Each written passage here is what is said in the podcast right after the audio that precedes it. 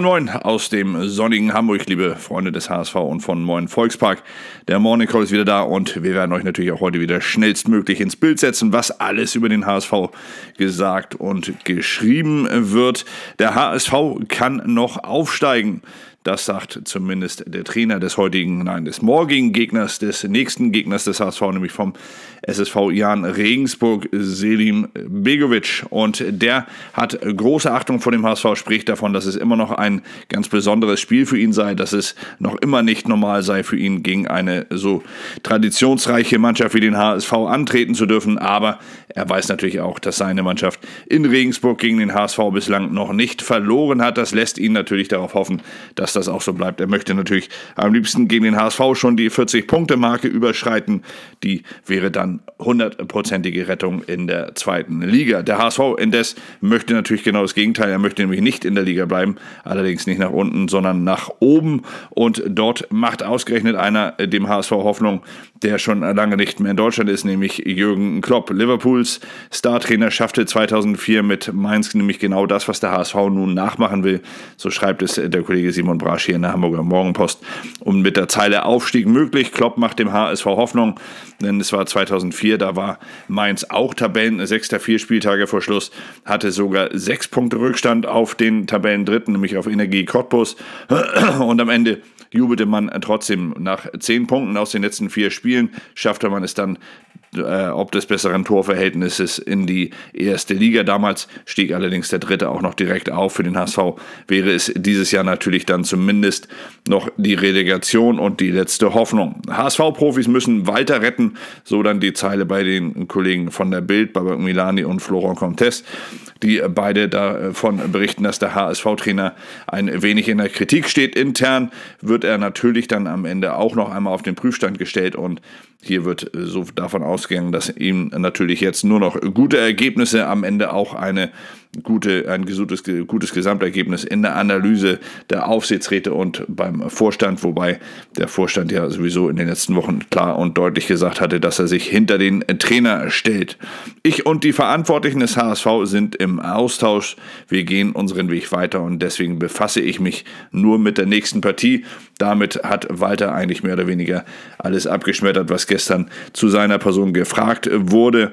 Und Jobdiskussion lässt Walter kalt ist dann auch die Zeile bei den Kollegen von der Hamburger Morgenpost, als sie über diesen Part berichten. Ich wünsche mir, dass alle ruhig bleiben, ist ein Zitat und eine Zeile dann bei den Kollegen vom Hamburger Armblatt. Dort spricht nämlich äh, oder sprechen Kai Schiller und Henrik Jakobs im HSV-Podcast HSV, wir müssen reden, mit einem, der schon sehr, sehr lange beim HSV dabei ist, der jetzt seine 250. HSV-Netradio-Sendung am morgigen Sonnabend feiert, nämlich mit Bruder Jürgen Trede der Mann, der beim HSV äh, wirklich äh, für jede Statistik zu haben ist, wenn man irgendetwas statistisch erfragen will. Bruder Jürgen Trede weiß es, er ist der HSV Almanach und er weiß vor allem, was in den letzten Jahren immer wieder passiert ist und hofft darauf, dass der HSV diesmal ruhig bleibt in Form von, dass man den Trainer weiter arbeiten lässt, dass man nicht wieder alles austauscht und wieder bei Null beginnt. Ich finde, dass der HSV es gut macht. Meine Hoffnung ist gar nicht unbedingt der Aufstieg, sondern eher, dass alle mal ruhig bleiben. Wann waren denn die erfolgreichen Zeiten des HSV? fragt Bruder Jürgen Trede hier rhetorisch in dem Podcast und gibt dann auch selbst die Antwort als der Trainer mal ein paar Jahre bleiben durfte. Also, er setzt darauf, dass der HSV auf Trainer Tim Walter setzt und beim HSV hoffen natürlich alle auch darauf, dass Sonny Kittel am morgigen Sonnabend in Regensburg wieder funktioniert. Freude oder Frust, was bringt das Kittel-Jubiläum? Titeln die Kollegen oder der Kollege Simon Brasch, nämlich von der Hamburger Morgenpost und spricht bei Sonny Kittel von einer Wundertüte, einer Wundertüte, die vor dem 100. Spiel für den HSV steht. Ähm, morgen in Regensburg könnte es also ein Jubiläumsspiel für Sonny Kittel geben. Er ist bislang an 60 Toren in diesen 99 Spielen beteiligt gewesen season. Schön wäre es natürlich, wenn er dann das 61., 62. oder vielleicht sogar noch das 63. Äh, Tor mit irgendwie äh, vorbereitet oder vielleicht gar selbst erzielt in Regensburg. Er steht vor seinem äh, 100. Spiel und es sei ein Ritt durch Himmel und Hölle gewesen, schreibt es der Kollege Simon Brasch und berichtet davon, dass er natürlich zuletzt in den Partien ein wenig abgetaucht war. Er hatte dann nach dem Treffer in der Heimpartie, hatte er dann ja noch einmal äh, den, den Finger auf den Mund gelegt und damit noch einmal bedeutet, dass seine Kritiker doch ein weniger äh, schweigen sollten, dass sie äh, ein weniger ruhig, ein wenig ruhiger sein sollten. Das war gegen Aue und im Spiel danach in Kiel war Sonny Kittel dann leider wieder nicht zu sehen. Trainer Tim Walter hat gestern auch ein wenig ausweichend auf Sonny Kittel geantwortet, hat aber auch gesagt, es geht nicht um ihn alleine, sondern es geht darum, dass eine Mannschaft funktioniert. Sonny ist ein Teil davon, weil er, ein ganz, weil er ganz vieles richtig gut macht, aber trotz seines Alters auch noch an Dingen arbeiten kann. Also selbst Trainer Tim Walter ist jetzt im Moment ein wenig vorsichtiger, was die Lobeshymnen auf seinen äh, ja in der Hinrunde noch überragenden Stammspieler äh, betrifft. Er weiß natürlich auch darum, dass Sonny Kittel mit seinen fußballerischen Fähigkeiten das Besondere ausmachen kann. Aber wie gesagt, das muss natürlich dann auch ein wenig häufiger und vor allem auch in der Schlussphase einer Saison dann immer mal wieder zu sehen sein. Und das äh, hofft der HSV natürlich jetzt nicht nur für das Spiel in Regensburg, sondern auch für die Partien danach in Ingolstadt zu Hause gegen Hannover und auswärts in Rostock. Also, der HSV, er hofft auf seine Führungsspieler, er hofft auf seine kleinen genialen Spieler, er hofft darauf, dass Ruhe im Umfeld des HSV äh, äh, entsteht und äh, dass der Trainer bleiben kann und hat natürlich mit äh, dem äh, Finnen Ansi Suhon einen kleinen neuen äh, Publikumsliebling. Und das meiner Meinung nach auch völlig zu Recht, denn der junge Finne, er ackert wie ein Irrer. Und das nicht nur auf dem Platz, wenn er spielen darf, sondern auch sonst drumherum. Das ist einer, der wirklich einfach nie aufgibt. Er hat immer die 100 plus 1 Prozent, äh, die er gibt, ob es ein Training ist, ob es ein, ein Testspiel ist, ob es ein Punktspiel, ein Ligaspiel, ein Pokalspiel, egal was auch immer, er ist immer voll da und zieht voll durch und allein deswegen verdient er sich dann am Ende auch immer schon Fleißnoten.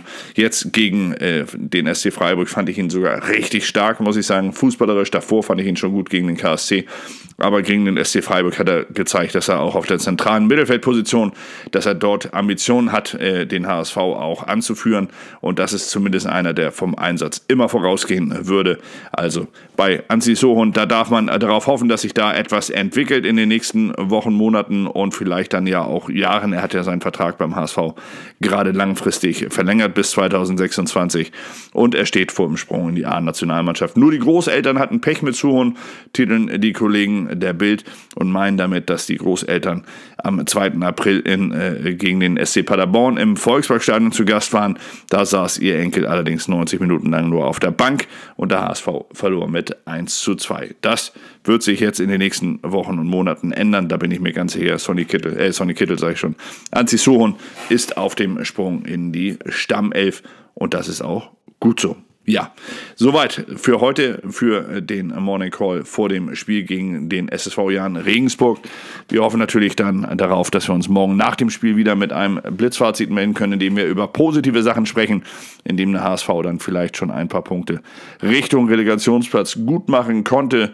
Die ganz, ganz kleine Hoffnung, sie bleibt natürlich und solange diese Hoffnung noch da ist, sollte man auch nicht davon abweichen, daran zu glauben. Der HSV selbst vor allem muss das natürlich und darauf setzen wir, dass die Mannschaft dann morgen in Regensburg zeigt, dass sie gewillt ist, die letzte minimale kleine Chance dann doch noch zu ergreifen. Also, euch allen jetzt erst einmal einen richtig schönen Freitag. Ich hoffe, dass es für euch der letzte Arbeitstag für diese Woche ist, dass ihr danach dann ein richtig schönes Wochenende vor euch habt mit einem tollen Fußballspiel am Sonnabend in Regensburg und natürlich dann auch mit einem schönen Sonntag, den man dann mit einem Sieg im Rücken vielleicht ganz entspannt angehen kann. Euch allen bis dahin alles, alles Gute und das Allerwichtigste ist natürlich, bleibt gesund. Bis dann. Ciao.